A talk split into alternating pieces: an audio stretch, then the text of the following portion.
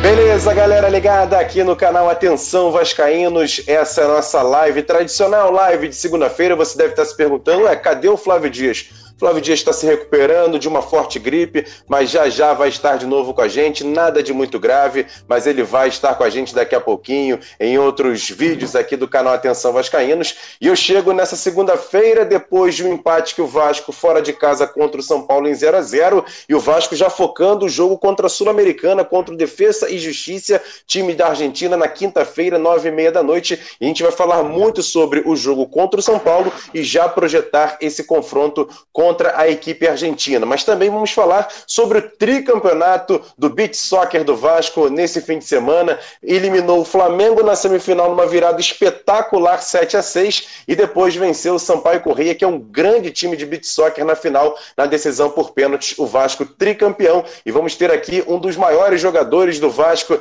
dessa modalidade, vai estar batendo papo com a gente e logo em seguida, depois, a gente vai falar um pouquinho sobre esse confronto contra o Defensa e Justiça. Mas aqui a gente está nessa live, o nosso anunciante, vou aqui mandar um abraço para todo mundo. Grupo Viriato, há 37 anos, excelente em todas as suas modalidades. Você pode contratar o Grupo Viriato porque tem muita coisa bacana. Leão Esportes, concretizando seu sonho de estudar e jogar bola nos Estados Unidos. Contacte a Leão Esportes no Instagram e você vai saber de tudo que rola por lá. Restaurante do Almirante, o mais vascaíno dos restaurantes, lá em São Januário. Você vai comer muito bem lá no restaurante do Almirante.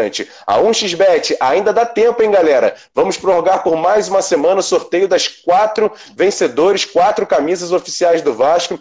Seria hoje, mas vamos ser na, vai ser na segunda-feira que vem. Com certeza, conto com a sua participação nesse sorteio. Você vai lá na 1xBet, faz seu depósito de 25 reais, printa e manda para o nosso e-mail para você participar desse sorteio. Índio Urbano, um novo conceito em comprar. A Índio Urbano está bombando nas redes sociais. Então você vai lá na Índio Urbano e também pode fazer compras bacanas com esse nosso patrocinador. Lojas Pompador, atendendo você com brilho e pontualidade. Shopping Barra Square na Barra da Tijuca. 355, você vai lá na Avenida das Américas, 355 lá no Barra Square e pode visitar a loja Pompador para você ver lá seu perfume para sua esposa, para o seu marido e também consertar o seu relógio. Tem muita coisa bacana também lá na loja Pompador. E a Gigante da Colina com a loja do Aerotal na Barra da Tijuca, Nova Iguaçu, no Top Shopping e também no Guadalupe Shopping em Guadalupe. Você pode ir lá, tem produtos oficiais do Vasco só na Gigante da Colina do meu camarada Marco Romano, que também está ligado aqui na nossa live. E hoje tem volta importante também na nossa live aqui do AV. Ele, ah, o maior de todos, Roberto Dinamite. Roberto, boa noite para você. Daqui a pouco a gente vai anunciar o nosso convidado, mas você voltando, a galera tava com saudade de você. Dá boa noite para a galera aí, Roberto. Boa noite para você. Tá mutado, Roberto.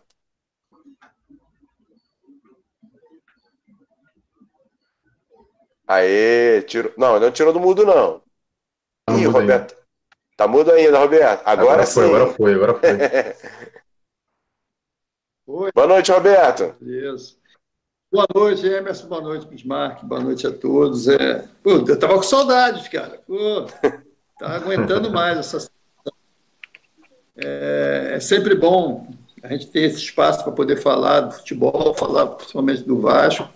E estou feliz voltando aqui para, junto com vocês, aí, a gente trocar uma ideia, bater um papo, falar daquilo que, que eu fiz ao, ao longo de muitos anos e também passar isso com, com as outras pessoas, como o Bismarck e outras, outros atletas também que fazem parte da história do futebol. E agora também o Big Soccer do Vasco, tricampeão, né, cara? Isso é, é. demais. Isso é muito bom. Estou aí, estamos juntos. Boa. Você tem volta de Roberto, tem estreia na live de segunda-feira. Ela, Mari Barata, chegando aqui, fazendo a sua estreia na nossa tradicional live de segunda-feira. Boa noite, Mari. Boa noite, Emerson. Boa noite, Catarina. Boa noite, Bis. Boa noite, Bob. Boa noite, todo mundo aí que está assistindo a gente. Realmente estou estreando nessa live de segunda, né? E olha que responsabilidade, me botar para estrear logo no dia que o Dinamite volta é, é difícil, tá? Vocês me deixam aí nessa situação não sei fingir costume, não, tá? Então, Bob, desculpe se eu falar alguma besteira aqui. Igualmente, como fiquei nervosa no dia da live com o Bis, fico nervosa de estar ao vivo com você. Inclusive, fico nervosa com o Catarino também, né? Que aí, pô, tem um campeonato brasileiro aí nas costas. E é isso, gente. O Vasco empatou, né? Infelizmente, mas acho até que foi lucro. Então a gente vai falar aí bastante sobre isso, né? Sobre o jogo, sobre o beat soccer. E é isso.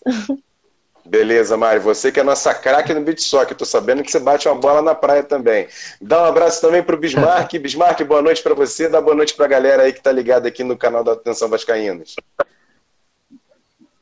Boa noite, Emerson. Boa noite, Roberto, Catarino, Mari. Boa noite. E a todos que estão no, nos assistindo. Valeu, Bis. E agora para o nosso convidado. Mas antes de anunciar nosso convidado, eu peço para você que está na live, dá o like na live. O like é muito importante. Compartilhe esse vídeo nos seus grupos de WhatsApp, Telegram, Facebook. Faça esse vídeo chegar a todo mundo que você conheça para a gente trazer mais vascaínos aqui para trocar uma ideia, porque a gente está com um tricampeão brasileiro, Catarino, jogador mais importante para mim do time do Vasco, jogador que se destacou bastante, não só pelo que ele faz dentro de campo, mas também pelo amor que ele sempre defere ao time, ao Clube de Regatas Vasco da Gama. Catarino, boa noite para você. Primeiro, parabéns aí pela conquista. Que conquista foi essa ontem? muito obrigado. Boa noite, Roberto. Boa noite, Emerson. Obrigado por essa oportunidade, né? Sempre bom, é sempre um privilégio poder estar falando principalmente do Vasco e da nossa modalidade, né? O difícil, né? Todos puderam acompanhar, né? E é sempre, sempre quanto o Vasco é um jogo difícil e todos estão sempre muitas vezes quando a gente entra em competições, né, aquele time que teoricamente é um time que ninguém dá nada pelo time, é o time que tenta sempre, que sempre joga grande. E ontem não foi diferente, né? O Sampaio correu um time excelente, o time do Datinha, que é o nosso 10 da seleção brasileira. E é um time que já vem jogando, já vem treinando junto há bastante tempo. Fizente competição também. E foi digno de uma final, né? Uma final emocionante. E agora seguimos, né? Seguimos com esse legado, com esse peso e sabendo da responsabilidade que é defender o nosso Vasco. Né? Verdade. Vasco tricampeão 2017, 2019 e 2020, campeão brasileiro na areia. Roberto, você também já teve uma oportunidade de jogar na areia ali nesse time da seleção brasileira de beat soccer, não foi isso, Roberto?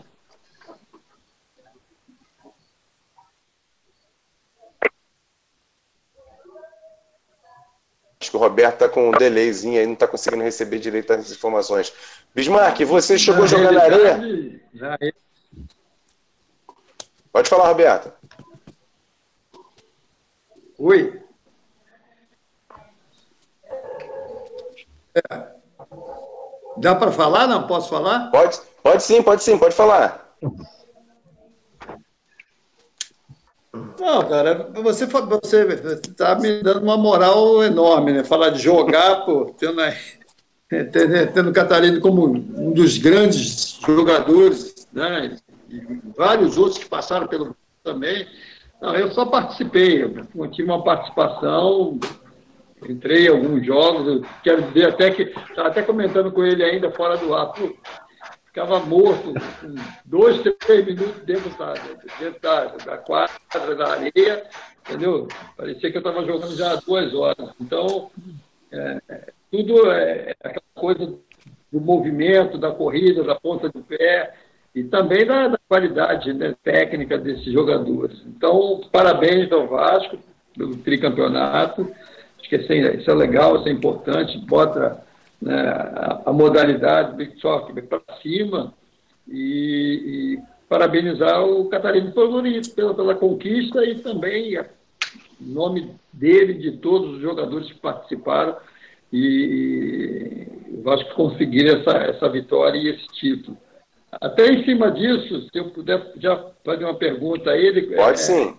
Bem em cima do que ele estava falando aí, né, da, essa coisa da surpresa do time que, que às vezes, teoricamente, é favorito, né, e entra como como, como para tipo, disputar e de repente chega a uma final. E foi um jogo difícil para o Vasco. Né? Então, outras equipes teoricamente mais fortes. Como é que ele viu isso? Como é que, ela, como é que ele sentiu isso dentro, dentro do, do campo, né? Ou dentro da areia ali, da, da quadra, como é que ele viu isso aí? Então, na verdade, gente, nós já jogamos juntos já há bastante tempo, né? Eu cheguei no Vasco em 2010, na época Jardim, Betim, tinha muitos outros ali, eu estava ali, um garoto, um jovem, né, sonhando em um dia poder ter a minha oportunidade de poder estar tá vestindo o manto e poder estar tá representando. E durante esses longos anos, né, já, nós já fomos pegos muito de surpresa, né, com times que entram com outros nomes, com times que entram apenas para disputar a competição e chega na partida acaba nos surpreendendo. E uma das que eu sempre ouvi, né, durante longos anos que eu tenho representando, vestindo essa camisa, que é uma grande responsabilidade, né? Que todo jogo que a gente entra tem que ser uma final, independente do time que esteja do outro lado, seja o Flamengo, seja o time do vizinho, é entrar como se fosse uma final. E muitas vezes é, teve uma competição em 2015 que nós perdemos o segundo jogo, o time estava irreconhecível, Jorginho todos, conversou com todo mundo, galera, hoje não foi o nosso dia, mas amanhã a gente tem que levantar, vamos seguir. E na final acabamos esbarrando, esbarrando com esse mesmo time, que no caso não tinha expectativa de estar, enfim. Na final jogamos como Vasco, metemos foi 4 a 0 e fomos campeões do Brasileiro nesse ano. Foi ano de 2014. E nessa competição, no caso desse ano, que foi, acabou de ser campeão, né? A gente já tinha essa responsabilidade. Mais que nós estávamos algumas dificuldades extra-campo, a gente não deixou nos abaixo por causa disso. E não deixamos nenhum momento de ver o nosso foco. A gente sabia que ia ser uma competição difícil. A gente já tinha disputado a primeira etapa Santo. Terminamos o último jogo metendo de 5 a 1 no Flamengo. Então a responsabilidade aumentou ainda mais. Então a gente entrou nesse, nesses primeiros jogos, foram jogos difíceis, né? Inclusive o primeiro jogo foi contra. Foi contra, se eu não me engano, o primeiro jogo foi contra o Anchieta, o Flamengo. E a gente já vem acompanhando o Sampaio Correr, que é um time que de garotos novos, que jogam futebol de praia também. Por mais que não seja o beat soccer onde eles jogam, mas é praia, já sabia que seria um jogo difícil, porque eles correm muito. Então a única situação daquele momento ali foi que a gente não podia dar sorte, a gente não podia, a gente não podia pecar em pequenos detalhes e nem contar com a sorte. Era a gente chegar, fazer o nosso, é que o time e ao mesmo tempo não respeitando, porque se tivesse tempo de matar, de matar o jogo. Então é isso, aquela sensação ali naquele momento. É claro que o peso, a responsabilidade mais para o Vasco, e não é diferente em outras competições, em outras partidas, até diante do que todos nós já, vem, já, já, a gente já vem caminhando diante dessa responsabilidade, esse peso da camisa, dos títulos, enfim. Então essa foi mais uma responsabilidade e diante da situação que o Vasco vem vivenciando também, né? Acompanhada aí essa essa guerra interna, enfim, então a gente entrou com o intuito ali de trazer essa alegria aí para os torcedores, para nós, para todos aqueles que estão na nossa torcida. E eu procuro sempre dizer o seguinte, né? Independente da modalidade, o título é da instituição Vasco da Gama, que é o mais importante. É isso mesmo, Catarina. E assim, essa felicidade que o torcedor ontem compartilhou bastante, que esse tricampeonato do Beat Soccer motivou até a questão do time em campo lá no Campeonato Brasileiro, que conseguiu um empate Salvador lá com São Paulo, até para alguns o Vasco merecia até a vitória, por conta de uma falha individual, o Vasco acabou empatando em 0 a 0 em 1 a 1 com o São Paulo. Mas antes de passar para o Bis, queria te fazer uma pergunta, Catarino. Mas antes da final, vocês tiveram um jogo, para mim, épico contra o Flamengo. Estavam perdendo por 6 a 3 e no último quarto ali, no último terceiro tempo ali, vocês viraram por 7 a 6 com um golaço do goleiro Rafael Padilha. Como é que foi aquele gol ali, rapaz? Que foi um golaço mesmo do goleirão, né? Então, na verdade, já começou a partida, né? O time começou um pouco meio disperso ali. É claro que ah, o Flamengo ele souber aproveitar as oportunidades em seguida e tiver êxito no, no chute.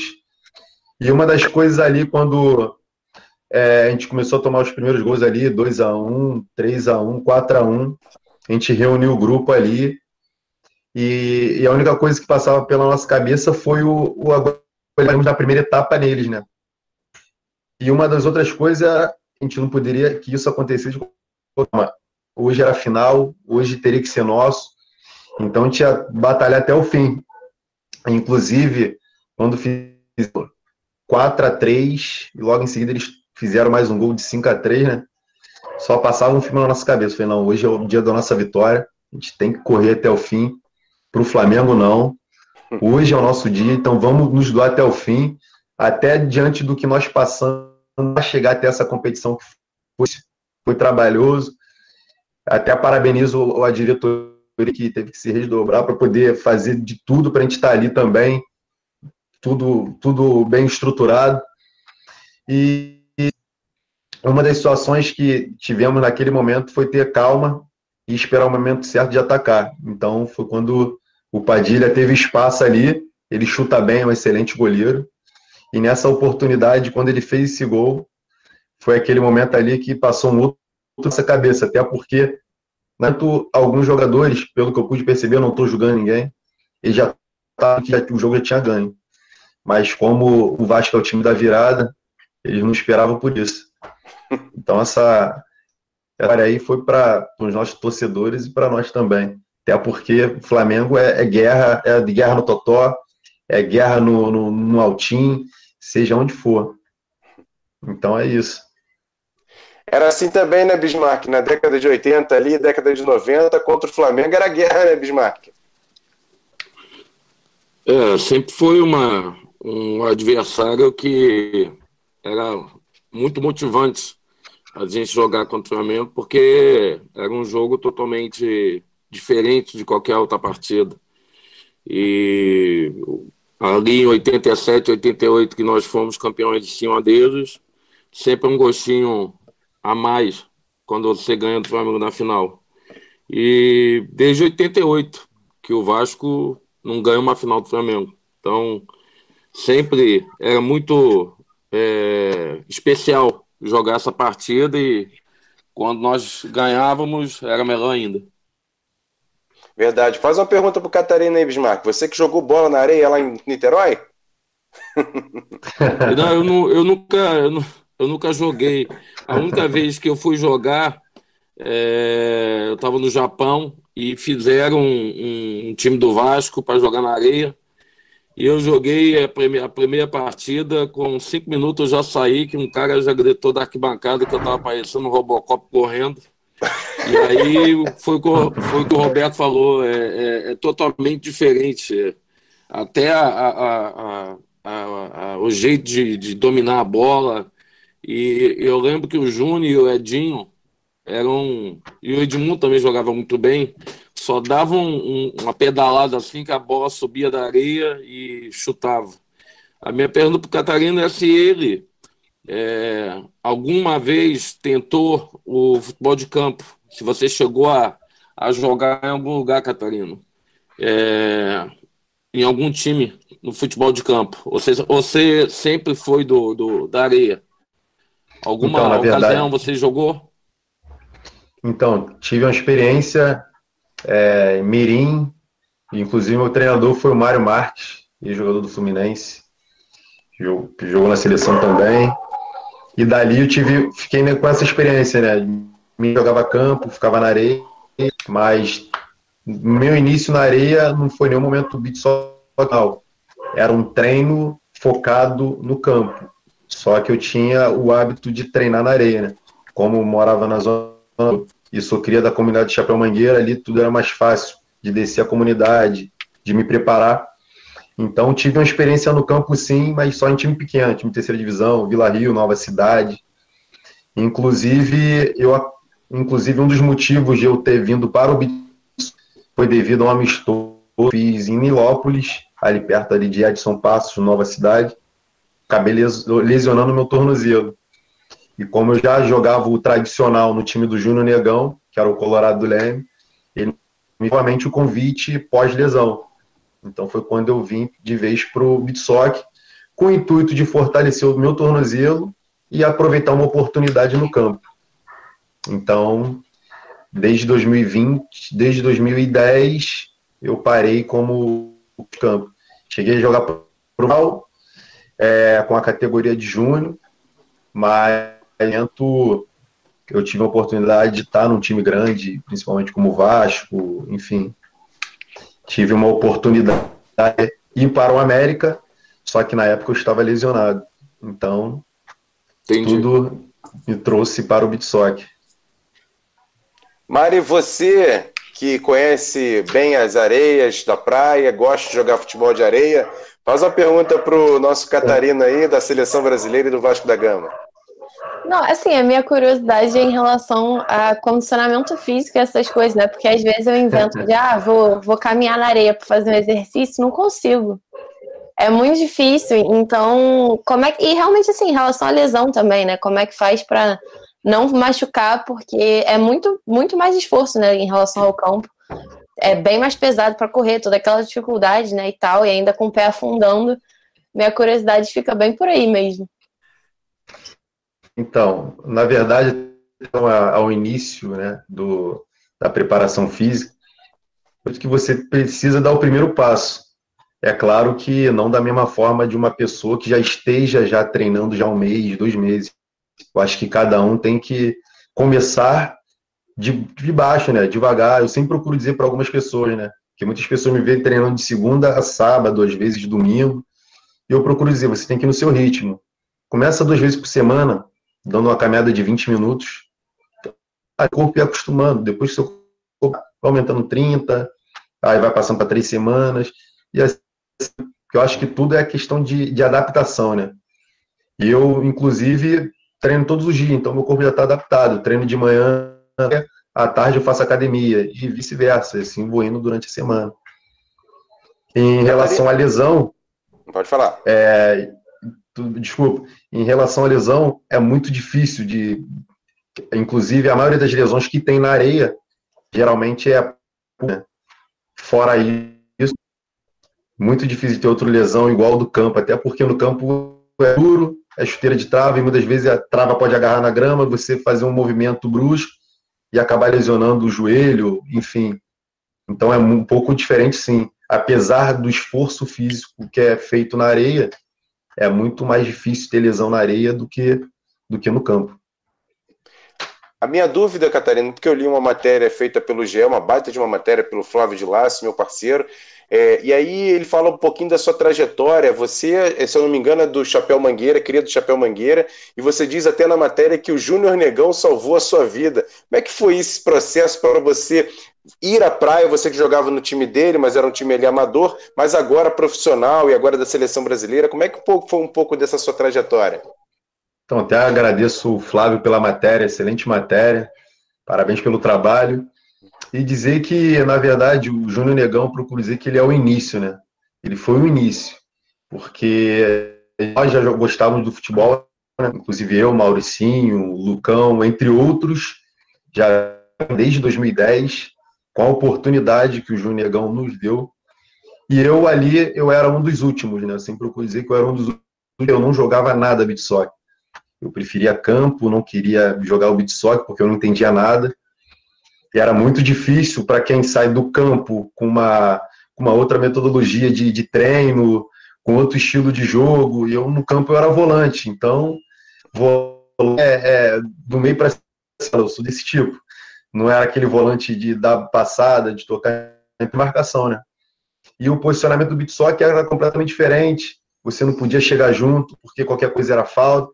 Então, foi um processo. Eu não conseguia é, conduzir a bola, é, eu tinha minha dificuldade. Então, quando eu me lesionei, eu, na verdade, eu já morava, morava na comunidade ainda, o Júnior já me conhecia, e ele vivia me chamando para jogar o beat soccer. Só falei, não, negão, o soccer não é para mim.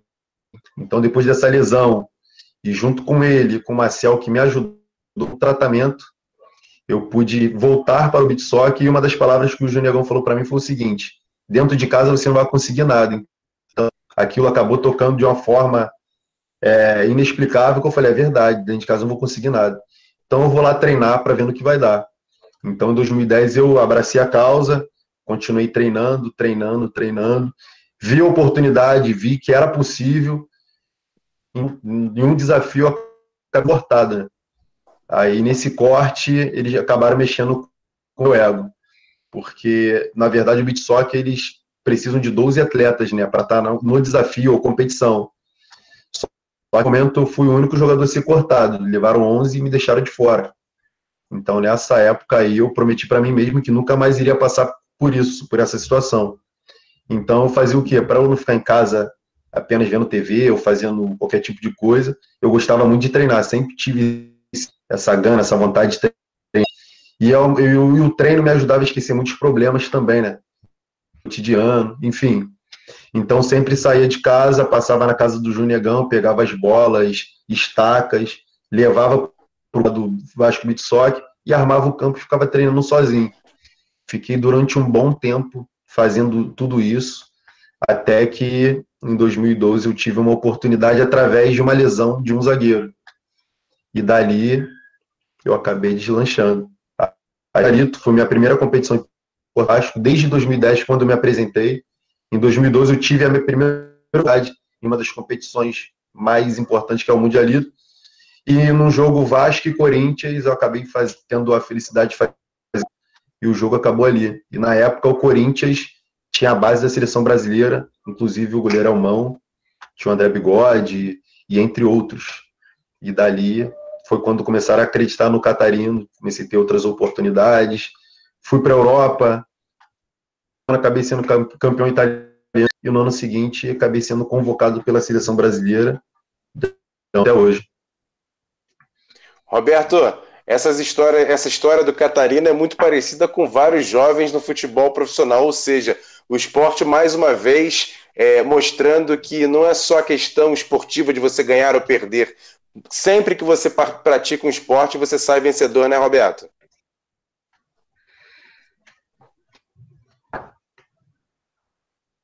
E tá.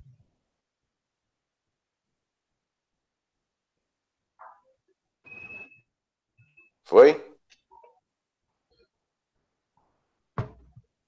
Roberto tá mutado. Conseguiu aí, Roberto? Oi. Bis. Oi, pode falar, Oi. Roberto. Oi. Pode falar. Não, eu estava comentando aqui, isso é muito importante.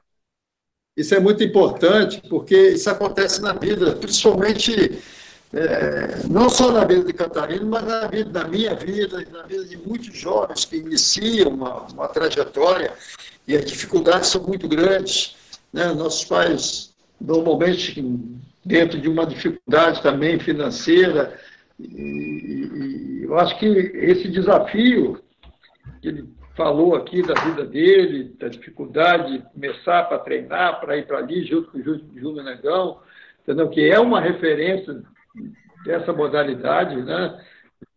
além de, de, de, ser um dos grandes jogadores né, de todos os tempos, sem sombra de dúvida, é uma pessoa também é, com caráter muito especial, uma pessoa por quem eu tenho maior Eu acho que isso também serviu para o Catarina para que ele pudesse, é, naquele momento, estender a mão para ele, para que ele viesse jogador que é hoje, mas mostrando e falando da dificuldade, né, que a grande maioria entra no futebol e principalmente quando se fala dessa modalidade, a grande maioria tem classe média, baixa e tal, e dentro dessa dificuldade a gente consegue superar e esses obstáculos. Ele teve e tem uma carreira vitoriosa, entendeu? Por quê? Porque buscou aquilo com determinação, é, não se entregou às dificuldades no início, quando ele falou ali da relação de 11, depois está fora, o cara não, não deixou de lado, continuou buscando o seu objetivo. E hoje, pô, é um jogador de seleção brasileira, já há algum tempo, jogador de seleção brasileira, vestindo a camisa de um clube como o Vasco, né? a tradição que o Vasco tem. Então, Parabéns, cara. Parabéns por essa, por essa luta, que ela é, ela é constante e que um clube com a grandeza do Vasco deu essa oportunidade e você segurou, agarrou e teve também, por parte do Júnior, é, esse incentivo e esse, esse, esse apoio. Eu acho que é isso que a gente tem que sempre colocar para essa garotada que está iniciando, que todo mundo pensa e sonha né, em ser um jogador de futebol ou ser um jogador é, é, da praia, do big soccer, entendeu? Dizer que não é fácil, e ele sabe disso, não é tão simples, mas quando você tem uma determinação, você tem uma luta, você busca isso, você tem pessoas do seu lado para estar tá te apoiando, te incentivando, você tem pessoas dentro da sua casa, né? porque de repente, se a mãe ou o pai dele fala, não, tu não vai, vai para a praia, não, vai ficar por aqui e tal. Então, é, é, eu acho que a vida da gente, a gente tem que sempre estar em busca de dias melhores. Então, é isso que eu acho que o esporte proporciona a gente, proporcionou o Bismarck e, e uma geração de garotos com quem eu tive a oportunidade de e hoje em dia, né, muitos deles podem ter essa oportunidade. A Moreira, entendeu? Acho que é uma porta né, que se abre para as coisas boas e coisas ruins, mas quando você tem você das pessoas, você consegue para você e para esses clubes, como vários são do portas para as pessoas, como abriu para o Bismarck, para você e para outros, entendeu? Então, é muito legal, é muito legal quando você ouve e consegue sentir isso, né, que a pessoa conseguiu o seu objetivo, está lutando e a cada dia está é, tá mostrando e mostrando com talento, mostrando dentro daquilo que ele sabe fazer, que ele é bom naquilo que ele faz, entendeu? E por isso está aí vestindo a camisa do Vasco, hoje é tricampeão, mas lá atrás, lá atrás, ele passou as dificuldades, superou uma série de coisas, entendeu? E chegou aonde chegou. Então, isso serve como exemplo para essa garotada, não só de chapéu mangueira, mas para garotada no modo geral, né? que quem quer ser jogador, quem quer estar no Big Soccer, no esporte no modo geral. Nada cai do céu. As coisas têm que, têm que ter foco, têm que trabalhar, têm que ser determinado para que as coisas realmente possam acontecer. Então, é, eu, ouvindo isso, pô, eu fico super feliz entendeu? Muito envaidecido por tudo, por ele, que buscou, entendeu? Pelo Vasco, pelo Júlio Negão, né? então pela família dele, entendeu? Acho que é isso. É só essas coisas que a gente está precisando dentro do nosso país, dar oportunidade para as pessoas poderem realmente crescerem e ter o direito, né, de viver dignamente e com isso fazendo aquilo que gosta. Então, nada melhor que fazer o que se gosta e, e desculpa me estender, mas é, é, muito legal ouvir isso. Verdade. De outras pessoas, mas está ouvindo nesse momento. Pode verdade, ter certeza. Verdade, Você pode. é um exemplo, principalmente para as pessoas que estão em você aí. É muito legal. Valeu. É, Parabéns. Pô, obrigado, obrigado pelo. Eu sempre procuro dizer o seguinte, né? É que hoje muitas, muitos jovens, né, vendo os resultados, não sabem o que o Catarino passou há 10 anos atrás. Né? Então, outras pessoas que acompanharam o início ali, quando o Catarino foi convocado, o Júnior era, era treinado, muitos dizem que o Junegão me pegou, eu, Mauricinho e mais outros, lá. Só que não foi, não foi bem assim, né? Teve todo um processo para a gente chegar até onde nós chegamos. E hoje hoje dizer até muito para outras pessoas também, até fora do esporte para a vida, né? que muitas vezes a gente tem situações nas nossas vidas que basta nós sabermos como nós vamos lidar com aquilo, né? O posicionamento. Tem uma dificuldade ali, mas e aí? Você vai parar? Você vai continuar? O que nós vamos fazer diante da dificuldade? Eu tenho um exemplo de um garoto que dormia na academia, é, muitas vezes não tinha o que comer dentro de casa, e devido ao esporte, a nossa modalidade, as dificuldades que tem. Hoje ele mora no Japão, joga no Tóquio Verde de beach soccer e tudo foi início através do Vasco Soccer, um projeto ali humilde, por mais que tenha todas as suas dificuldades, todos ali que passaram por ali tem que ser muito grato, mesmo que a gente saiba que tem as dificuldades, por mais que nós temos que é, um, que é difícil, mas a minha gratidão é eterna para o Vasco, Júnior Negão, próprio Jorginho, aprendi muito, teve muita paciência comigo no meu início, não só comigo, como outros atletas também. Enfim, então, se deixar, eu vou, vou ficar falando também até. eu agradeço até a essa oportunidade, né? Para poder estar tá levando um pouco nosso, do, do nossa realidade, do que nós passamos. E hoje eu sou, sou somente grato ao Bitsock. Falaram que eu não iria chegar, que eu iria passar fome como jogador, que o Bitsock era panela. Só que eu não queria saber disso, queria ter meu queria estar treinando. E o treino ali é o que me fazia esquecer dos problemas, né? Então, através do Bitsock, hoje eu sou terceiro sargento da Marinha. É, hoje eu faço faculdade na Unicesumar, da Barra da Tijuca, de gestão de finanças. E as coisas acontecendo, né? Então, eu aqui, por mais que o esporte seja difícil, ali pode respingar a oportunidade se cada um de nós ali soubermos aproveitar e levar de uma forma digna, né? Com respeito, sabendo até mesmo se expressar no momento certo, porque muitas vezes nós já temos um certo preconceito por vir da comunidade.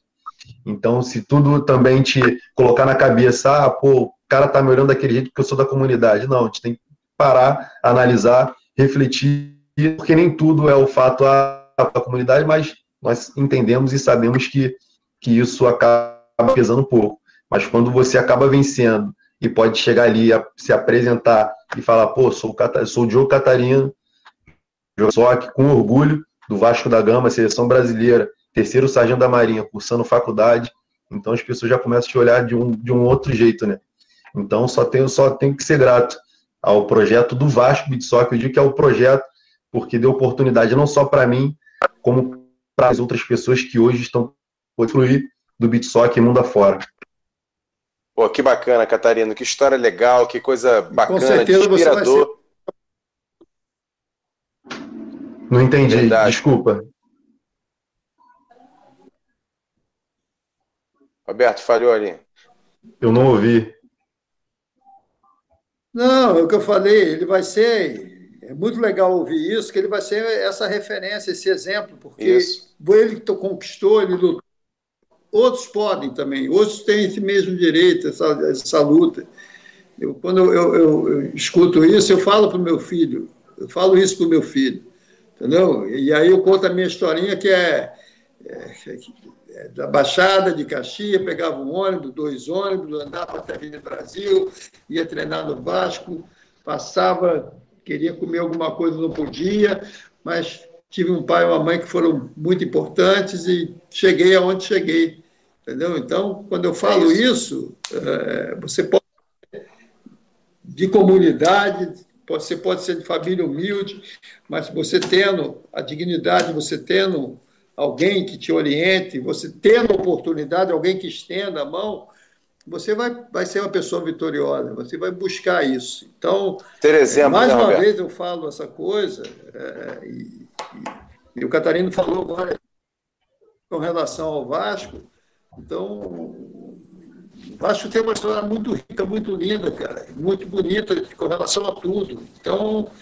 é, eu fico muito, muito feliz de ouvir isso e mostrar. Acho que é possível, é possível você buscar aquilo que você deseja com luta, não cai, torna a dizer, não cai do céu, você tem que lutar, tem que estar preparado, e hoje está aí, né? um grande atleta se formando, então parabéns, meu irmão, parabéns mesmo, que você vai ser referência e continua, mas vai ser referência para uma, uma geração de garotos que vão estar te olhando e falando, pô, o cara venceu, eu posso também. Então, isso é muito legal. Verdade.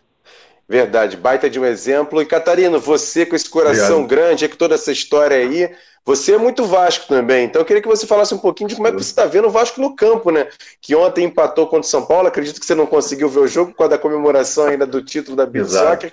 Mas como é que você está vendo o Vasco no campo, com um técnico estrangeiro, técnico português? Como é que você vê aí? Analisa um pouquinho o Vasco como jogador e também como vascaíno. Ah, então, eu sempre procuro dar forças, né? Por mais que difícil, o torcedor muitas vezes não. O que os jogadores podem estar passando ali, né? Até porque ninguém entra em nenhuma partida. E eu, inclusive, até recebi algumas mensagens: pô, o Campelo tá te pagando para poder vir aqui e tal. Só que não tem nada. Procuro dar apoio da mesma forma que no Bitsock a gente tem esse apoio, né? Diante das dificuldades. Sei que lá eles estão passando um perrengue, é pressão da torcida. Então procuro dizer isso, né? Agora, em relação ao treinador que chegou agora, inclusive é um, é um processo. É um processo, a gente sabe que tá um pouco, tá bem complicado na, nas quatro linhas, né? Mas eu acredito que é ter paciência. Sabemos que está difícil diante dessa situação, mas não tem jeito, né? Não tem é acreditar, é treinar e minimizar os erros. Né? Que a gente sabe que está tendo muitas falhas ali, mas é de ser humano, ninguém é perfeito.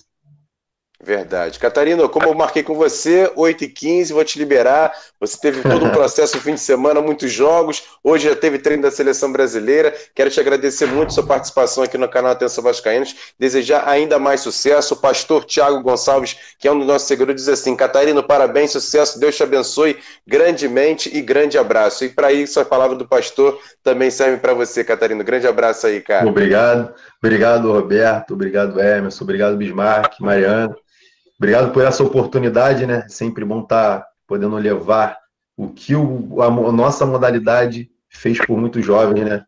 E dito, creio, tenho fé, futuramente as coisas, as coisas vão melhorar. Obrigado por essa oportunidade. Tenha uma boa noite. E é um privilégio grande poder estar aqui. Valeu, Catarina. Obrigado aí, obrigado pela participação, Valeu, cara. Catarina. Obrigado mesmo. Um abraço. Um abraço. Tchau. Boa noite, Catarina. Boa noite. Fiquem com Deus. Valeu, um abração. Bis, e o jogo de ontem, Bis? Você viu o jogo Vasco São Paulo? O que, que você achou do não, Vasco? Eu, vi, eu não vi, eu não vi o jogo, mas eu vi Amigo. os melhores momentos. É, eu acho que o Vasco podia ter saído com os três pontos, é, mas numa falha individual ali, logo em seguida o São Paulo empatou. Mas eu acho que esse jogo foi já foi melhor do que os outros jogos que, que eu vi. Pelo menos o Vasco jogou um pouco mais é, junto, mais perto. E a gente espera que esse empate lá contra o São Paulo, que sempre é muito difícil, possa dar motivação à equipe na quinta-feira nessa jornada aí da, da Sul-Americana. Mas eu só vi os melhores momentos, eu não consegui ver o jogo. E você, Mari, o que, que você viu do jogo? Você hoje no Acorda Vascaíno já disse até que o Lucão tem que ser titular no lugar do Fernando Miguel. Já é para tanto assim, Mari? O que, que você achou lá da partida? Cara, que honestamente, você sabe, nessa questão aí de Fernando Miguel, para mim, ela é. Já não é coisa de agora, né? Eu já venho pedindo a titularidade do Lucão um tempinho.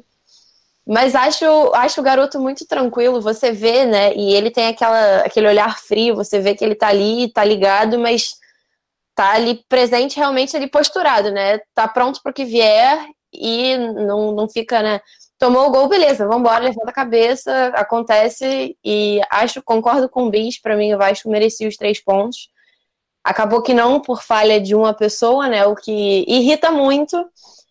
É, é bem irritante, assim, a gente ver que podia e não, não aconteceu, mas também faz parte, concordo também que o time vem melhorando.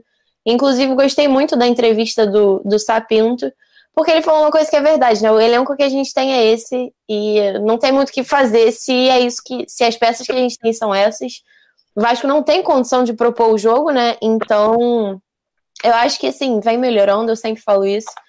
Fico preocupada com quinta-feira, porque não tem como não ficar, mas também estou confiante que vai dar tudo certo, a gente vai conseguir um bom resultado aí, a gente vai decidir em casa também, né? O que dá uma, maior tranquilidade, mas o caminho é difícil.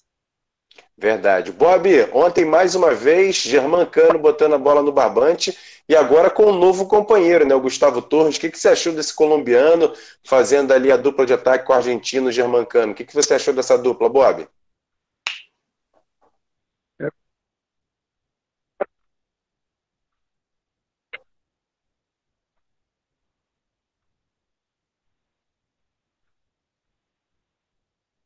Olha, Emerson, é, é, eu gostei muito do primeiro tempo do Vasco. Acho que o Vasco foi uma equipe aplicada, sabendo o que estava querendo dentro do jogo, da forma que estava atuando, entendeu? Aquilo que, que era importante para ele no jogo. E foi um jogo, é, no meu modo de ver, o Vasco foi até superior à equipe do São Paulo no primeiro tempo, dificultando ao máximo né, a troca de passes dos jogadores do, do São Paulo e criando algumas oportunidades, entendeu? Então, eu vi a atuação do Vasco pelo primeiro tempo e, e acho que o, o problema que nós tivemos dentro da partida que foi no segundo tempo, quando alguns jogadores tiveram um pouco, sentiram um pouco o ritmo, entendeu? Cansaram um pouco e as mudanças, vamos ver, não surtiram o mesmo efeito daquilo que aconteceu dentro do primeiro tempo. Então, eu acho que o Vasco foi superior, poderia ter conseguido até um resultado melhor, entendeu? E no segundo tempo, o São Paulo envolveu um pouco mais e até um primeiro momento em cima do cansaço de alguns jogadores, principalmente desse setor de meio campo. Né? E quando houve acontecer as mudanças, vamos ver, o Vasco não conseguiu manter o mesmo ritmo. Mas foi uma atuação de primeiro tempo e, e a movimentação e o jogo contra uma equipe que vem aí de bons resultados, de grandes resultados, contra outras grandes equipes né, favoritas à, à, à conquista da competição e que jogando em casa sempre tem conseguido resultados super positivos. Então, acho que o, o empate, né, pelo que o Vasco fez no primeiro tempo e, dentro do segundo, entendeu? Eu acho que foi um resultado dentro daquilo que se poderia se esperar, entendeu? E um resultado justo, né? que o Vasco teve o primeiro tempo, torna a dizer, melhor, e o segundo tempo é, caiu um pouco em razão desse cansaço de alguns jogadores. E como foi colocado até é, é, é Mariana, né? Uhum. É, o Lucão realmente fez, pô, parecia. Eu, eu olhei o, o, garoto do gol. Que é isso, rapaz? O cara tá tranquilo, pô, sabe? Super ligado na partida, atento, não teve, entendeu? Nada que, que, que comprometesse. É claro que futebol, às vezes, você tem um detalhezinho, uma coisa assim ou outra, como foi o lance do gol do São Paulo. Né? É, o zagueiro, quando tentou chegar na bola, o, atacante do, do, do, São Paulo dificultou e aí estourou e, e, e esse menino do São Paulo está numa fase também de fazer gols, aproveitou a oportunidade. Mas, no geral, pô, a situação desses jogadores principalmente no Lucão ali atrás, foi perfeita, entendeu? Teve uma atuação olá, olá, olá. digna de quem estava já parecia que estava jogando já há algum tempo, né? com uma experiência realmente de, de jogador que quer ser titular. Então, acho que foi isso. Acho que o, o resultado em si, o bom primeiro tempo do Vasco, que poderia ter, ter, ter tido ter um resultado melhor. E o segundo tempo, o Vasco cansou um pouco, a equipe cansou, e, e dizer que o, o Sapinto também está.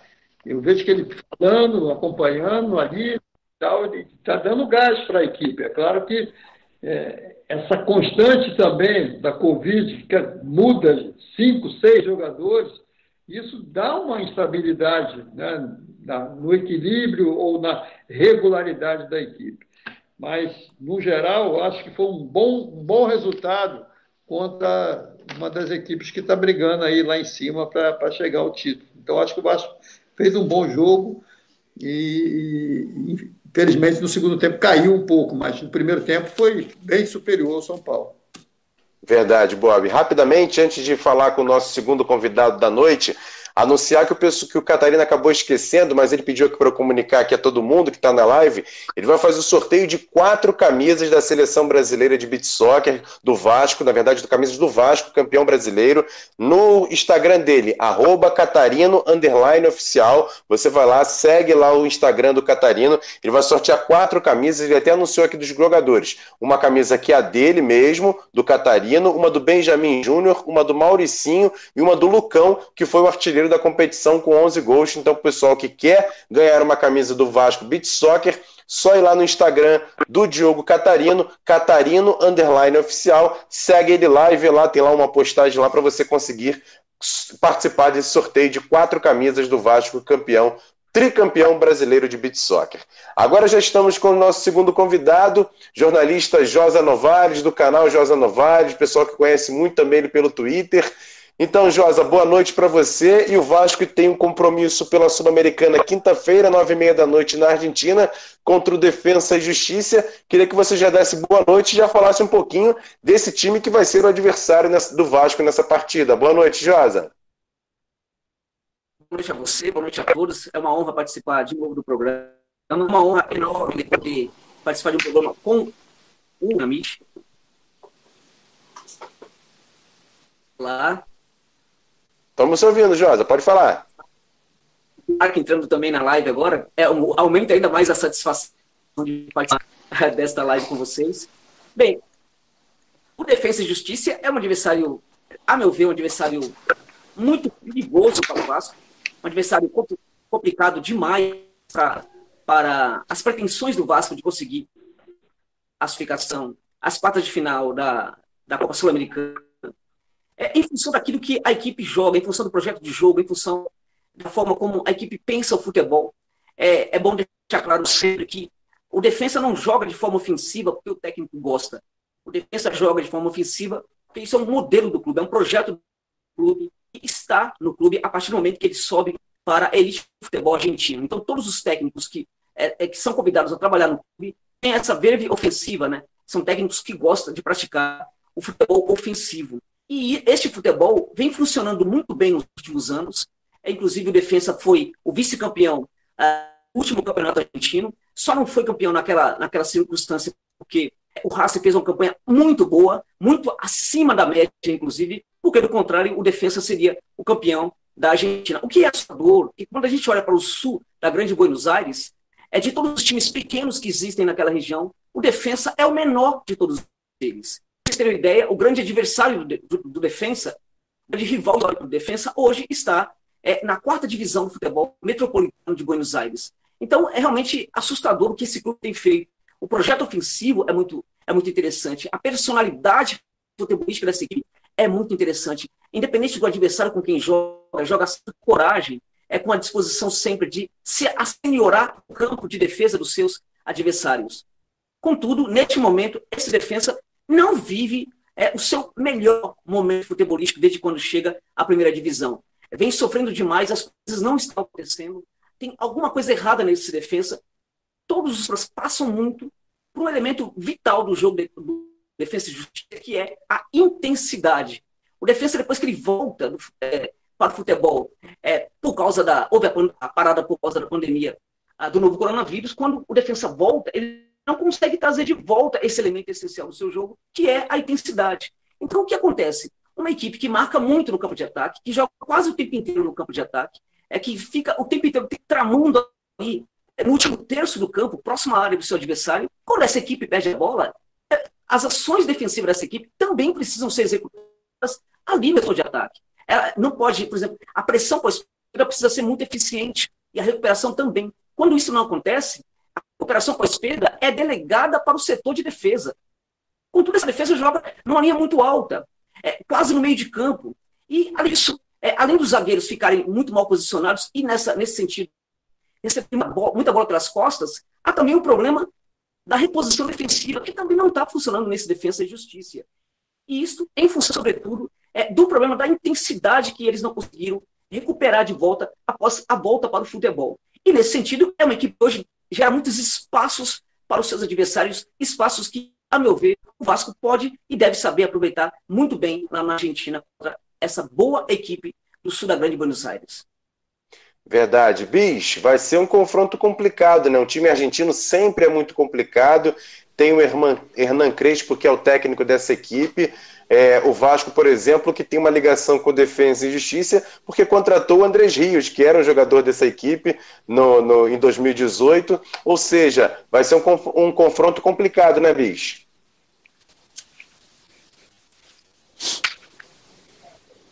É, eu acho todas as equipes argentinas são sempre muito complicadas de, de você jogar.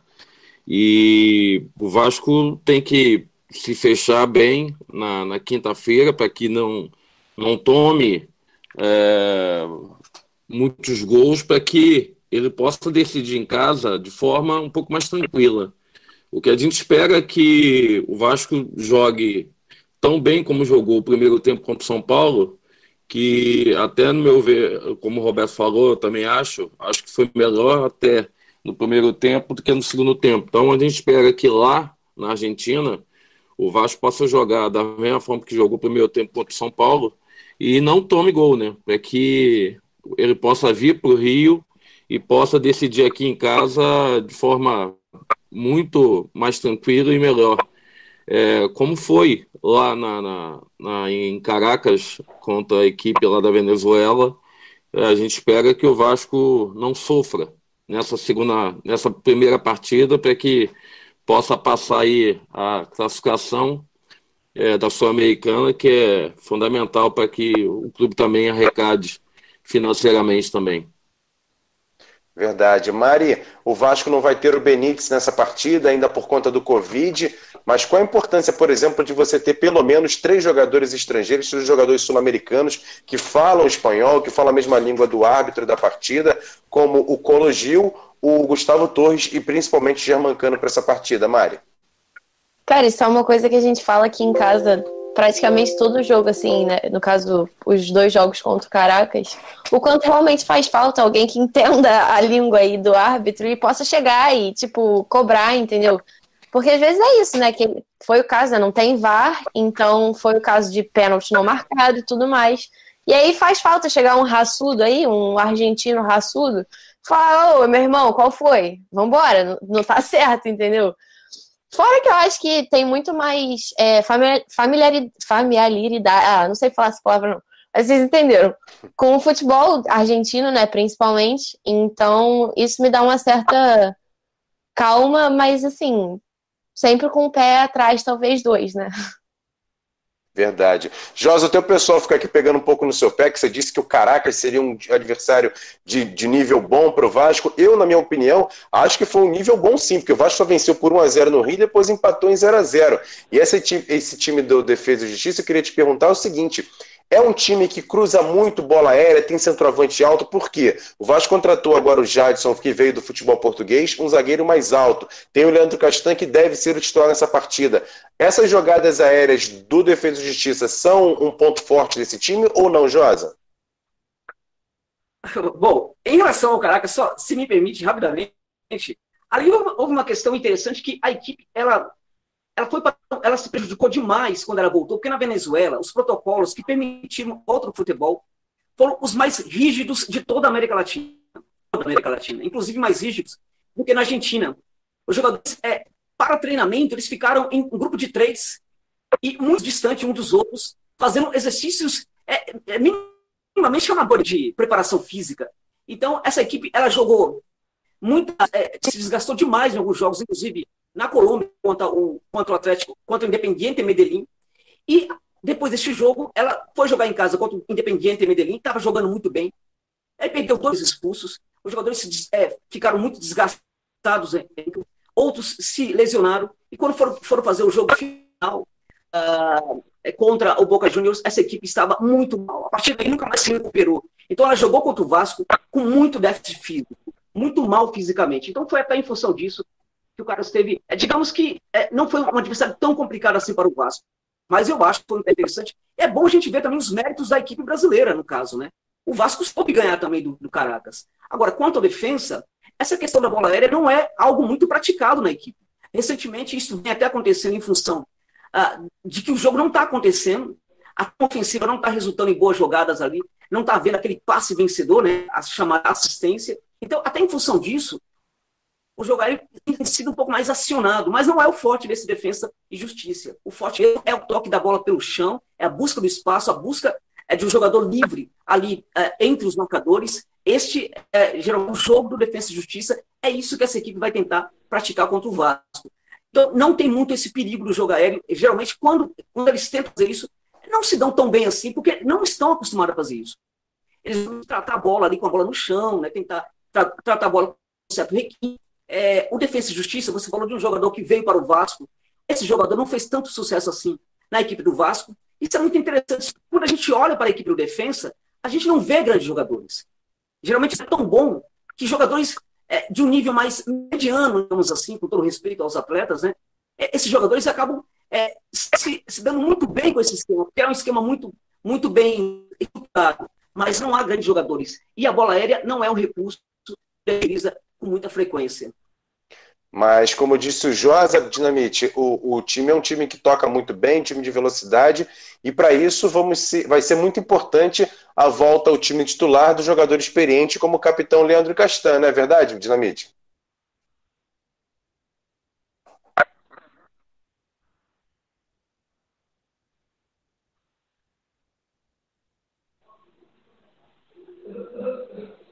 É, o que, eu, o que eu vejo com relação a tudo isso é que o Vasco, sempre quando teve mais iniciativa dentro das partidas, mesmo jogando fora de casa, o Vasco conseguiu é, até bons resultados. Né? Fora com o esporte, e esse jogo com o São Paulo, que quer ou não, por mais que a equipe do Defesa e Justiça seja uma equipe ajeitadinha, né, argentino e tal, essa coisa toda, ela com certeza não é superior à equipe do São Paulo. Então, é, é, é claro que é uma outra competição, mas acho que o Vasco tem que ter esse mesmo foco, o foco de estar junto, de tocar a bola curta, perto um do outro, para ter mais essa posse de bola, já que o time, o time do defesa busca sair rápido, toca muito bem a bola, mas acho que o Vasco mostrou nesse jogo, entendeu? E acho que não é repetir, mas tentar evoluir e melhorar algumas coisas que ficaram é, do jogo passado e de um grande jogo, de um grande clássico entre Vasco e São Paulo. Então, acho que é, serve para dar uma confiança maior, serve para o time, mesmo jogando fora de casa, buscar esse equilíbrio, ter a posse de bola, que acho que é fundamental, não adianta ficar correndo atrás do adversário. Quando você tem a posse de bola, você tem maior possibilidade de criar uma situação ou outra. Então, acho que é nesse sentido é, que, eu, que eu acho que o Vasco pode sim fazer um, mais um grande jogo, ter a, a condição de até sair com um resultado é, é bom né, nessa partida. Mas para isso tem que ter esse equilíbrio. É equilíbrio de ter a posse de bolas, ter uma, uma equipe que sabe o que está fazendo dentro do campo, e acho que isso é o beabá, mas que busque também é, chegar no, no, ao gol adversário. Ficar correndo atrás, ficar marcando, marcando, ficando atrás, você tem um desgaste muito grande.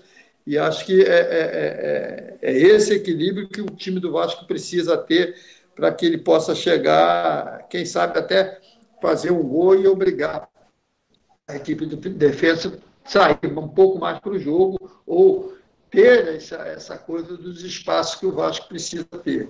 Então, acho que é, é um jogo que, mesmo jogando fora de casa, vai estar aberto e que depende, no meu modo de ver, depende muito mais do Vasco, dele se impor dentro da partida, do que que pode acontecer por parte da equipe do defesa jogando em casa.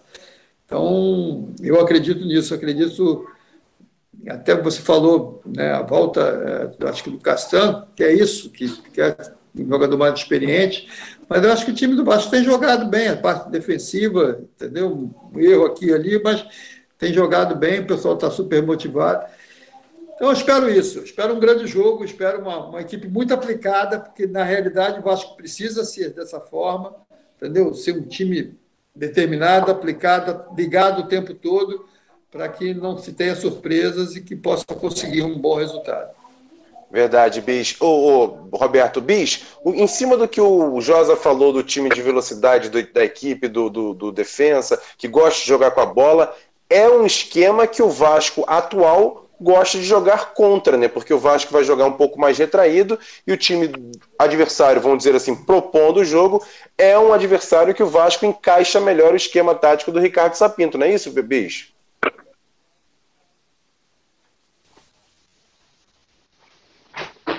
É, porque o jogo até lá contra o São Paulo foi.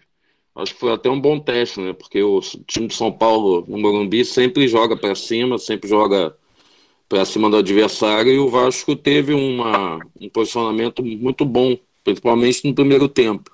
Então, é, fatalmente, o, o, a equipe argentina vai para cima do Vasco e a gente espera que com a, essa, esse gol que o Cano fez, que ele possa é, voltar a ser aquele jogador que a gente espera dele e ser tão matador como ele foi no início do campeonato. Então a gente espera que o Vasco possa se defender bem e possa, no contra-ataque, uma bola aí com, com o cano, aproveitar esse contra-ataque e, e, seria importante fazer gol na, na casa do adversário. Então, espero que esse jogo contra o São Paulo tenha sido um bom teste para o Vasco, de saber que o, o, a equipe argentina vai vir para cima e num contra-ataque o Vasco pode, pode se dar bem. Verdade, Bis. E lembrando que nessa fase da Copa Sul-Americana tem o gol qualificado, né? O gol marcado fora de casa pode ser um determinante para a classificação do Vasco. Josa, o Arthur França manda assim: o Josa, o Josa man, manja muito do futebol sul-americano. Acompanha o canal dele, vale a pena. Acho que o Pinto demora a mexer porque na Europa eles têm esse hábito. O Josa, queria que você falasse um pouquinho sobre essa situação do Vasco ser um time que hoje joga com três zagueiros, praticamente com cinco jogadores ali no meio-campo, os dois atacantes mais lá na frente. É, esse esquema pode encaixar bem contra esse time do, do, do, defensa, que é um time que joga mais com a bola, tem um de um, um toque de bola mais rápido? Tem encaixe sim. Eu vejo esse Vasco. É, sinceramente, eu não isso para trás, eu não gosto, inclusive, de ficar bancando é, o favorito, ele se favorita dentro de campo. É, é, eu diria no passado que o Vasco teria muito mais dificuldade com defesa e hoje tem chance sim de vencer o time argentino, mesmo na Argentina. Mas eu acho quem precisa mesmo é tomar cuidado para não ficar muito retraído, é tomar muito cuidado para é, não é, ficar o tempo inteiro, porque a questão se defende, qual é a mensagem que, que se deve passar para uma equipe, sobretudo a Argentina? precisa passar a mensagem de que aquela questão da defesa, aquela, aquilo é uma estratégia muito bem adotada e que os jogadores estão muito seguros naquilo que estão fazendo. O que não pode passar é a mensagem do medo. Porque isso aí, contra o argentino, a coisa se complica demais. Rivais sul-americanos em geral, mas notadamente os adversários argentinos. A questão do defesa é que o Crespo não abre mão mesmo de jogar de forma ofensiva. É, é, Lanús, desculpa, Lanús não, mas o, é, é, alguns, algumas equipes gente, o Racing, por exemplo, que vai jogar contra o, é, um dos rivais do, do, do, do, Vasco, o Flamengo, no caso, é, o Tietchan é um técnico extremamente ofensivo, mas ele deve jogar na defesa, cedendo o campo para o Flamengo. Mas no Defesa e Justiça, isso não existe. O Crespo não vai fazer isso e tampouco o clube gosta dessa ideia. Então, o que acontece? Ele já demonstrou, inclusive, nos treinamentos, que é assim que ele vai jogar. É, em partidas pela, Copa Local, né, pelo campeonato inventado agora pela África, um campeonato meio estranho, é, nos jogos decisivos que o defesa ele foi para o jogo é, jogando no ataque, diante de jogos mais complicados, mesmo diante do Independiente, precisando inclusive de um pontinho, ele foi para jogar pelo, no ataque mesmo, é, deixando de lado essa história, por exemplo, de ficar guardando, é, enfim, se protegendo no campo de defesa. Contra o Vasco, sobretudo dentro de casa, vai tentar jogar o tempo inteiro no ataque. O problema é que esse defesa quando ele joga dessas coisas atuais, realmente deixa muito espaço. E aí, nesse caso, acho que é, pode, pode ser muito vantajoso para o Vasco se o Vasco souber estar se defendendo, mas com inteligência, sabendo perfeitamente a hora de contra-atacar.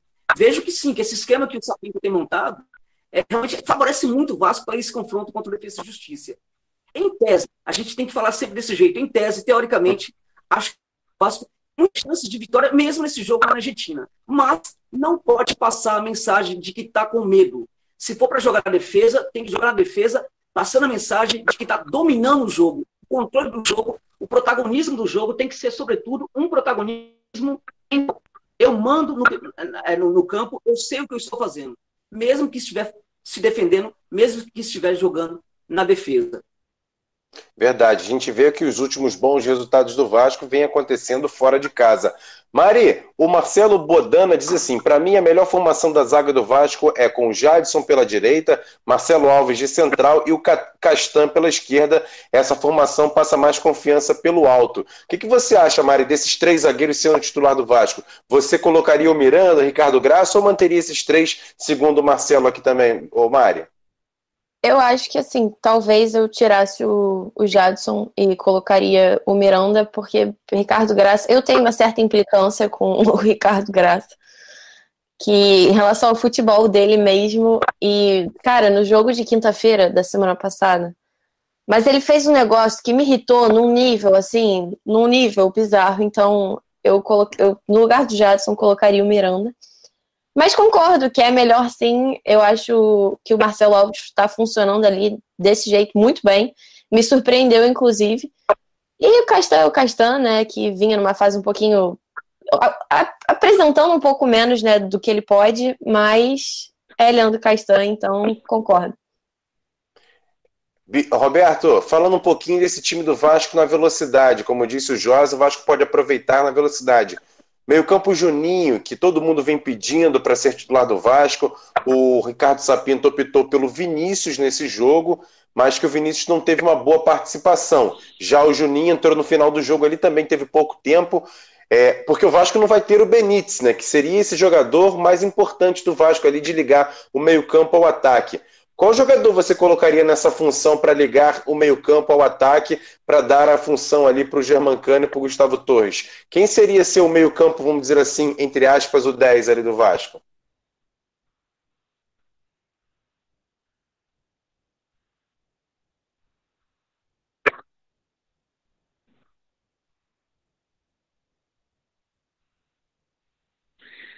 Cara, o que está acontecendo é o seguinte: a gente está vivendo uma pandemia, cara. Você, o time do Vasco que jogou contra o São Paulo, não sei se vai ser o mesmo time, entendeu? Porque os problemas acontecem de uma hora para outra. De repente o cara faz lá um, um teste e esse teste mostra que o cara não pode jogar.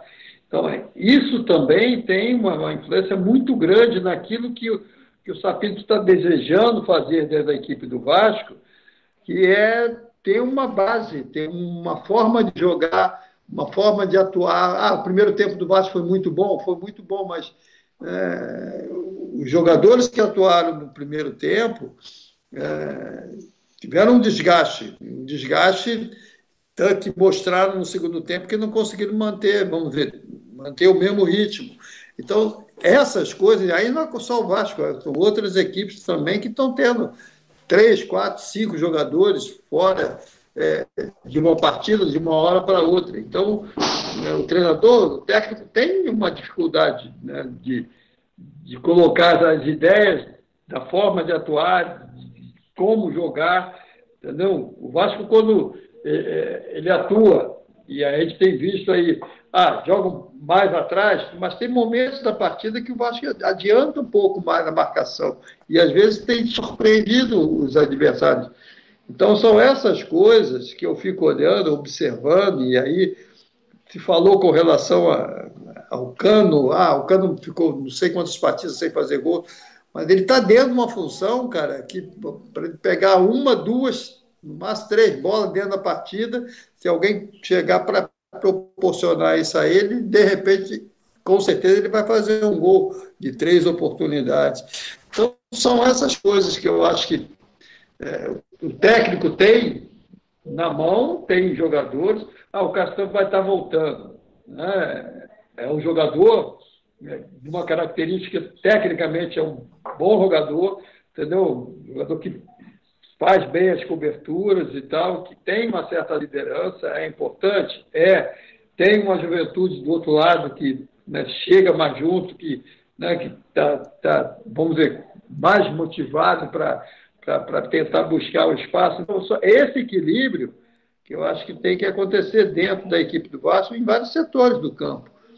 Então, acho que é, é um jogo que se fala, ah, o Vasco vai ser pressionado, o Vasco vai continuar, vai ficar um pouco atrás. O Vasco teve partidas, né, e a própria partida do esporte, quando ele adiantou um pouco mais, ele teve um certo domínio. No jogo contra o São Paulo, quando ele começou a tocar um pouco mais a bola, ter uma participação maior, e aí manter um, um ritmo, quando conseguiu isso no primeiro tempo, ele foi, foi, foi, foi uma equipe é, que todo mundo gostou. Então, é nesse, é nesse sentido é, é, jogar atrás contra uma equipe argentina, fora de casa, é, é, o ideal, teoricamente poderia ser, mas quando você adianta um pouco, um pouco mais essa marcação, você surpreende. E aí você gera uma dificuldade. Né? Então, o Sapito tem, primeiro, de saber quem está apto para poder atuar. Mas, em cima disso, acho que a motivação, depois desse resultado, né, contra o São Paulo, né, fora de casa, contra uma equipe que está brigando na liderança, acho que mostra que quando você tem não só vontade, mas tem uma aplicação tática e esse algo mais aparece na equipe, entendeu? As coisas acontecem. Então, acho que é, é uma partida você não está jogando contra contra é, por mais né, que a equipe do Defesa e Justiça seja uma equipe que está dentro de uma competição importante, entendeu? Você não está jogando contra um Boca, contra o River, contra um Racing, entendeu? Que é uma outra história. Então, você, é argentino? É, mas você pode sim ter uma, essa, essa vontade de, de, de superar aí os seus adversários, ou o seu adversário, que é, que é o Defesa e Justiça, com o quê? Com uma aplicação tática, com determinação e aquele algo mais que vai aparecer, que pode aparecer dentro da partida. E, infelizmente, o Vasco hoje é, vamos dizer, de finalizador, ele tem um campo, entendeu? Quando digo próximo da área, dentro da área. Ele precisaria de mais um jogador, dois. O Vinícius é um jogador de velocidade, ele aparece faz uma boa função, e fez uma, uma, uma boa função, teve uma boa atuação enquanto aguentou, entendeu? Mas eu acho que é isso. Né? Quando o Benítez está, essa aproximação ela acontece, ela melhora, é um cara que tem uma, é mais refinado no toque de bola e tal, mas eu acho que o Vasco está no caminho certo, entendeu? O treinador, dentro daquilo que ele tem na mão, está no caminho certo e pode sim surpreender e pode ter uma boa, uma boa atuação e sair de lá até com uma vitória que eu acho que é, que é super viável. Verdade. Bis, a falta do Benítez para essa partida vai ser muito grande, mas a gente descobriu ali um novo, vamos descobriu entre aspas, o novo dono do meio-campo, que é esse jogador Leonardo Gil, Paulo Gil, que está jogando barbaridade, né, bicho? É, mas o Benito sempre faz falta, né, Emerson? É um uhum. jogador muito inteligente, muito, muito técnico e ele ter pego Covid agora, coronavírus, foi muito ruim pro Vasco, porque ele, ele faz um, uma dupla boa ali com, com o Cano. É, e sempre um jogador que faz falta em, em, qualquer equipe. A gente espera que o Vasco possa superar essa ausência dele com muita determinação e diminuindo os espaços da, da equipe argentina para que o Vasco, como falei anteriormente, possa de repente até sair com uma vitória de lá. Então, mas o Benítez é um, é um senhor jogador de, de futebol. Faz falta, vai fazer falta sim. Verdade. Antes de encerrar essa live, bater um papo mais uma vez com o Josa Novares, Queria agradecer a todo mundo que está aqui nessa live, mais de 1.200 pessoas nos assistindo. Grande abraço para todo mundo, o Jó SCS, o Alan, a Tayla Sofia, o Edmilson Damasceno, o Alex Leff, o, o Oleg Romanov perguntando cadê o Catarino. O Catarino já foi, cara, já fizemos a entrevista com ele e agora o Josa está falando um pouquinho sobre o futebol sul-americano, o pastor Tiago Gonçalves Pereira, o J. Bruno e também agradecer nossos patrocinadores, o Grupo Viriato há 37 anos, excelente competente em todas as áreas que atua. O Grupo Viriato, você pode ir lá conferir todas as áreas do Grupo Viriato, porque a gente recomenda bastante. Leão Esporte, concretizando seu sonho de estudar e jogar bola nos Estados Unidos, pode ir lá procurar Leão Esportes no Instagram. Tenho certeza que você vai gostar bastante. Restaurante da Almirante, o mais vascaíno dos restaurantes ali em São Januário. Rapaz, o que tem de prato bom lá no Restaurante da Almirante não é brincadeira.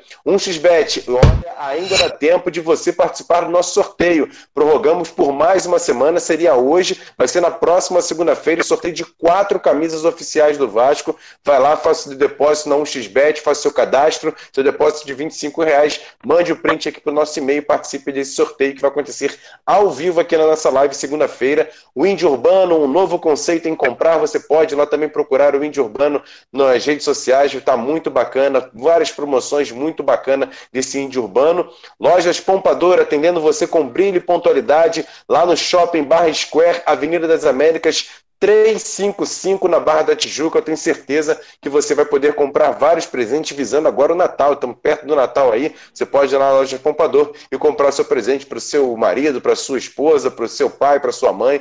Muito bacana também as promoções que tem na loja Pompador. E a Gigante da Colina, com a loja no Aerotal na Barra da Tijuca, em Nova Iguaçu no Top Shopping e também no Guadalupe Shopping em Guadalupe. Produtos oficiais do Vasco só na Gigante da Colina, do nosso amigo Marco Romano.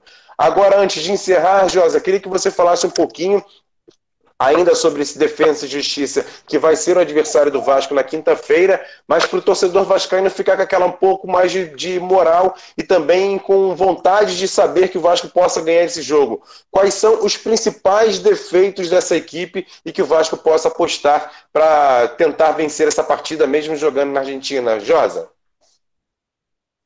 Bom, eu acho que o Vasco tem que ficar muito atento aos espaços que defesa e justiça vai gerar é, no setor de ataque, no, setor de defesa é, do Vasco, naturalmente, e acho que eu tenho, sobretudo, pelos lados do campo. Né? Esses jogadores é, jogam uma linha de, de três defensores, esses três defensores muitas vezes participam da construção lá no meio de campo, é, e aí, geralmente, o lado, quando eles vão para o meio de campo para fazer parte da construção, ficam com muita dificuldade para fazer a cobertura. Né? Em geral, quando eles correm quando eles recuperam, eles voltam, voltam é, justamente é, percorrendo o corredor central para proteger o corredor central e aí não consegue cobrir. Então, eu acho que uma vantagem para esse Vasco é atacar o Defensa e Justiça pelo, pelos lados do campo. É, eu concordo muito com o Bismarck quando ele fala dessa questão do, da, da, ausência né, do, do, Benítez, porque o Benítez, é, eu acho que o grande problema da ausência de jogador como o Benítez é, de fato, é, é que ele, ele, ele a, o, o Cano pede a, a presença de um jogador né, que se associa muito bem com ele, é um jogador que consegue gerar uma associação interessante com o Cano e facilitando é, é que, a, que, a, bola chegue no Cano. Mesmo o Colo Gil jogando a bola que está jogando, e isso os torcedores não pegam no meu pé, né, eu falei que o Colo Gil seria um grande reforço para o Vasco. Mesmo ele jogando toda essa bola que joga no momento, ele percorre espaços do campo de antes, né, dos percorridos pelo Benítez. Mas eu acho que o Vasco pode se enganar dessa defesa se atuar, sobretudo, com muita velocidade nos contragolpes e, e pelos lados do campo. Acho que sim que tem que, preferencialmente, é, esperar pelo defesa, porque a defesa vai gerar, vai deixar muitos espaços no campo para o Vasco contra-atacar. Estou muito confiante do Vasco, mas não pode passar a impressão de que dentro de campo estará com medo da equipe argentina. Porque se isso acontecer, é, tudo pode se explicar para o gigante da colina. Verdade, Josa. Primeiro, mais uma vez agradecendo a sua participação aqui na nossa live. Obrigado pelo seu conhecimento. Com certeza, essa semana a gente vai bater muito papo com você aqui no canal para falar um pouquinho desse time, até porque o Vasco tem esse confronto complicado na quinta-feira, nove e meia da noite lá na Argentina. E esse estádio de defesa é complicado, é meio caldeirão, apesar que não tem torcida, né? Mas é um estádio mais acanhado? É um estádio, é um estádio bem acanhado, né? É, é, um estádio que foi construído pelos torcedores é quando a equipe é, postulava chegar à primeira divisão, o dinheiro do bolso, dirigentes, os empresários, inclusive, é tirar o dinheiro do bolso para construir esse estádio. Mas, é, de fato, é como não tem a presença da torcida, é, infelizmente, para algumas, algumas equipes argentinas, a ausência da torcida é ainda pior. No caso, acho que o Defensa é uma, uma dessas equipes. Faz realmente é, muita diferença. É o fato de ter ou não ter torcida. Como não vai ter torcida, é, não, não fará tanta diferença assim em favor do Defensa a é, é o do, da equipe argentina. Valeu, Josa. Obrigado pela Obrigado, participação. Obrigado pela gentileza do convite. Nada, que isso. O pessoal pode seguir lá no Twitter, também tem o canal do Josa no YouTube. Dá aí seus canais aí.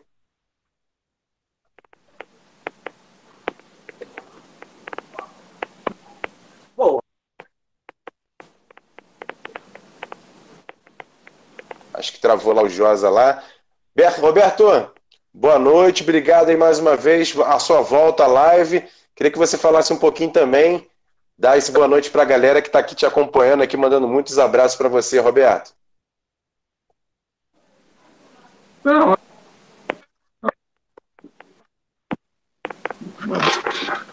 Emerson, para o Bismarck, Bis, que é uma pessoa que eu admiro e gosto muito do Bismarck, sabe disso, Mariana. É, o que eu vejo com relação a, a, tudo isso, a gente não tem o Benítez, que, é, falou agora aqui rapidinho, mas o Gil é, ele está ele tá fazendo uma função, ele, tecnicamente ele é um bom jogador, ele sabe carregar a bola, ele mete muito bem a bola, entendeu? Então, é, poderia ser, ter essa, essa, essa função aí que tem, que tem o Benítez dentro da equipe. É claro que se pudesse unir os dois, seria ótimo. Mas eu acho que o Vasco precisa estar focado na partida, entendeu? Focado, que eu quero dizer, na hora de marcar, tem que saber marcar, na hora de sair para buscar o, o, o, o, gol em velocidade também.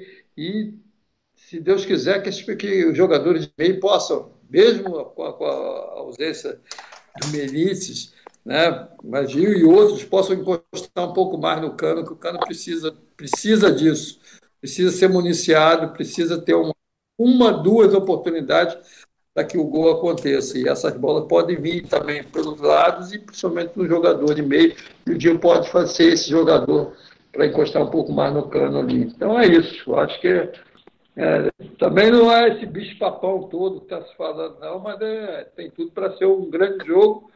E acho que o Vasco tem que fazer a função, fazer o dever de casa. O dever de casa é o time aplicado dentro das dificuldades que o Sapito está tendo entendeu? De escalar o time hoje, manter essa equipe, entendeu? Dentro disso, aplicação, porque acho que pode ser Sul-Americana, Libertadores, mas contra a equipe da Argentina e, e de outros países também, Colômbia, Venezuela, tudo que é, é, é aplicação, é estar ligado, e principalmente argentinos. Né? Então, eu acredito muito nisso, na aplicação do time para que o resultado possa acontecer. Verdade. Valeu, Bob. Obrigado aí por mais uma participação na nossa live. Bis, tá motivado esse placar de 0x0 de 1x1 contra o São Paulo? Motivou um pouquinho mais a gente, né, Bis? É, a gente espera que o Vasco possa sair de lá com uma vitória. Eu estou otimista. É o primeiro tempo que fez contra o São Paulo. Verdade. Valeu, Bis. Vasco lá. Opa, se Deus quiser. Valeu, grande abraço, Bis. Boa noite. Valeu. Valeu. Mari, daqui a pouquinho nossa pós-live e depois de madrugada, nove a mais, nosso acorda vascaína, não é isso, Mari? Com certeza. Todo dia.